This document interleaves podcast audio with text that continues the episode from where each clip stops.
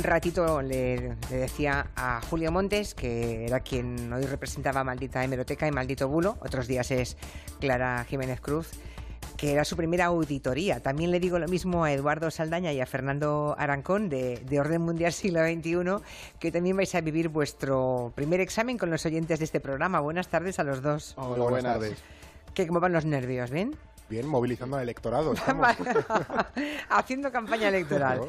Bueno, eh, hoy los comicios, ya que hablamos de elecciones eh, que se celebran en, en Cataluña, acaparan mucha atención, pero si vamos un poco más allá de, la cosa política concreta de hoy, las citas electorales suelen reflejar ¿no? el, modo en que hacen las elecciones los países, dan muchas pistas, cuentan muchas cosas de, ese país si no sabemos fijar, ¿no? Otra cosa es que normalmente a menudo pasan muy inadvertidas. Durante este año 2017, fíjense que hemos vivido elecciones muy importantes, ¿no? Eh, en Francia, en Alemania, en Países Bajos, en Honduras, en Austria, Chile es el último ejemplo, ¿no? El pasado domingo. Y bueno, todas ellas, eh, en todas ellas hay un, denominador común que son las posibles injerencias. Eso es una cosa muy de última, de, los últimos años, ¿no? El miedo al fraude también es una cosa que suele presentarse en unas elecciones, más en según qué momentos y en determinados países. Y luego, pues el debate eterno sobre el modelo electoral. De todo eso es de lo que hoy van a hablarnos Eduardo Saldaña y, Fernando Arancón. En las últimas citas electorales que hemos vivido en España, ha, sido frecuente ver por las redes sociales mucha actividad política, ¿no? Muy intensa, tanto en los días de votación como en la jornada de reflexión. Primera pregunta, ¿esto de la jornada de reflexión es una anticuaya?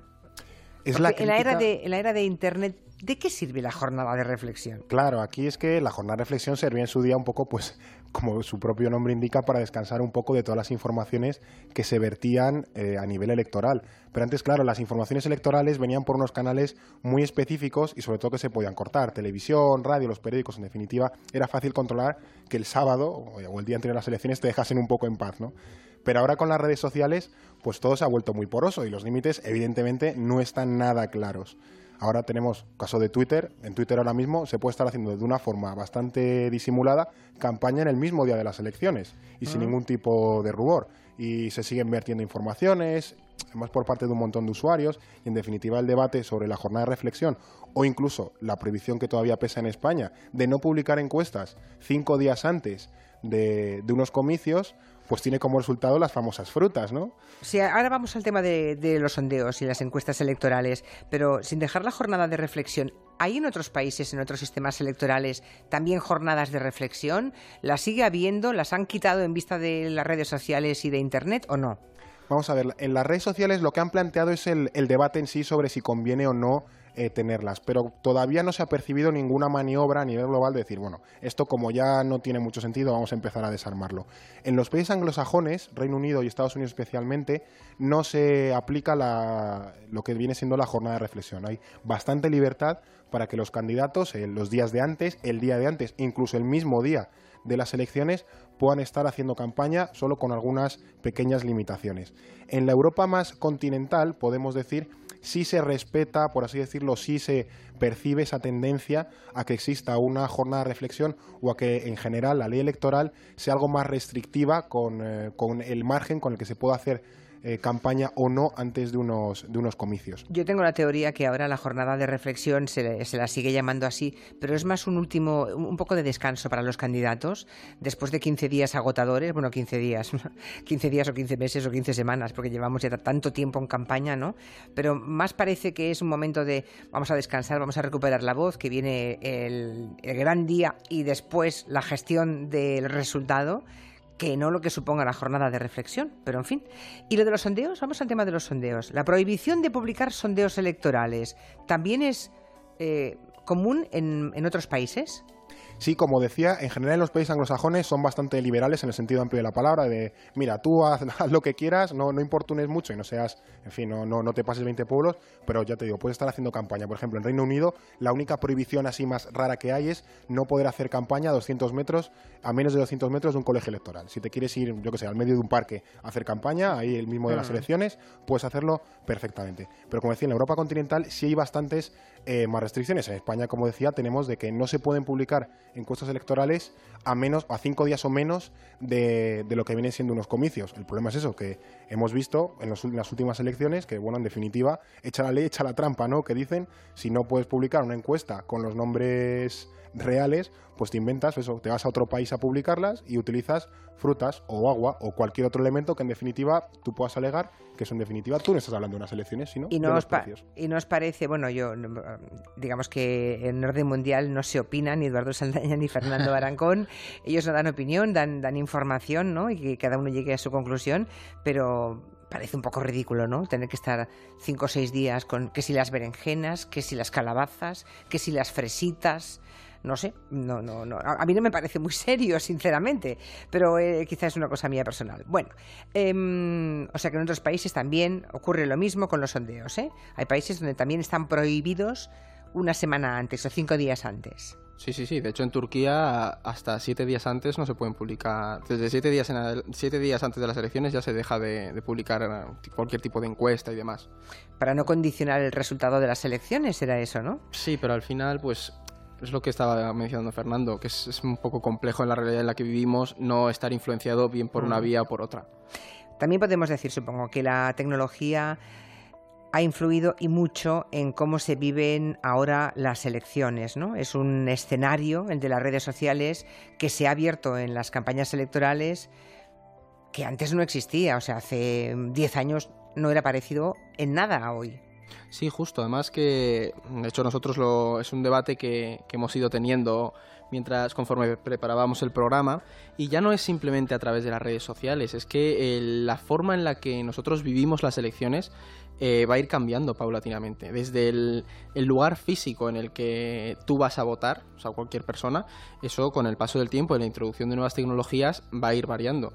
Tenemos eh, los votos telemáticos, estos que vas y lo introduces en una máquina, se están desarrollando tecnologías para votar a través del telefonía móvil, voto por internet, entonces eh, van a ser muchísimo más fluidas. La tecnología, una vez se aplique bien a los sistemas y métodos para tanto el recuento como el voto, va, a transformar la, realidad de, las elecciones. Ahora mismo está transformando tanto el cómo estamos informados y, el aspecto temporal de las elecciones. Es decir, tú ahora mismo lo vives minuto a minuto y, muchas veces se, se, llega incluso a adelantar los resultados y todavía no están terminados de contar los votos. Entonces, son, son realidades en las que vivimos, a las que nos tenemos que acostumbrar y también ser conscientes de los peligros que pueden entrañar.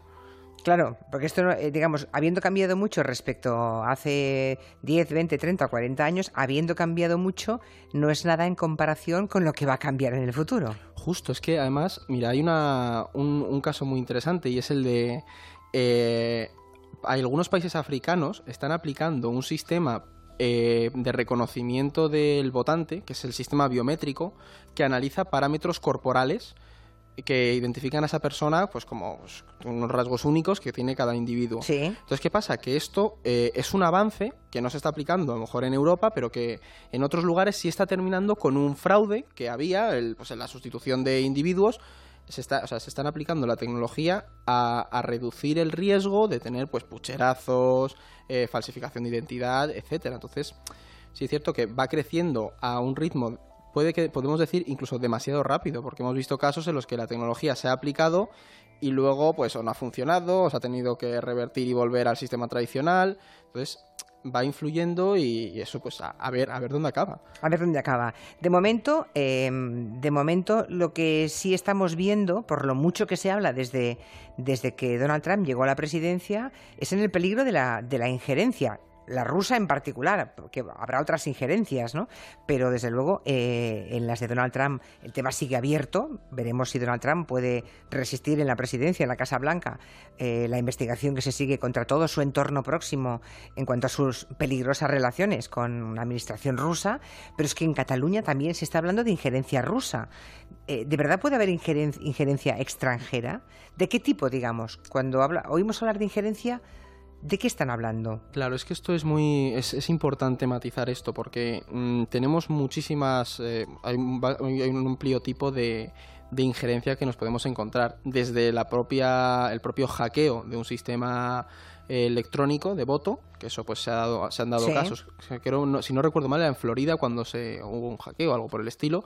Y luego la injerencia que se crea a través de grupos de presión o cuentas en las redes sociales o difusión de este término de la desinformación o las fake news, que ha sido la palabra del año. Pues eh, eso es injerencia en, las elecciones y en el sistema electoral. O sea, generar bulos de esos que aquí en la primera hora de programa intentamos contrarrestar con los compañeros de Maldito Bulo y Maldita Hemeroteca, los, los fake news, esas noticias falsas, es una manera de interferir claramente. Totalmente, y además hay otra, hay otra cosa y es que tenemos que ser conscientes de que no es algo nuevo el ingerir en unas elecciones o el intentar influir. Hay casos como pues, en 2009 en Canadá, hubo una serie de llamadas telefónicas a través de robots programados que informaron a la gente de que se había cambiado el colegio electoral al que tenían que ir a votar. ¿Qué ocurre? Que eso generó un problema nacional porque las distancias son muy largas. Entonces, se estuvo investigando y es cierto que hubo injerencias extranjeras, pero no es solo a través de las redes, sino que hay muchos mecanismos que se pueden utilizar. Esto fue a través de teléfono. Entonces, lo que se ve son estos casos. eso en Canadá, decir. Eso pasó en Canadá, claro. Y en Chile también pasó algo con el tema del alcohol, ¿no? Sí, es que las, en definitiva, todo lo que rodea las elecciones, al final se acaba percibiendo que, eh, bueno, que en muchos casos los sistemas electorales van con mucho retraso a lo que pide la propia sociedad y la, y la, propia modernidad. es muy habitual en, países, eh, sobre todo latinoamericanos, americanos en general, también pasa en Estados Unidos, que no se pueda consumir alcohol el día de las elecciones.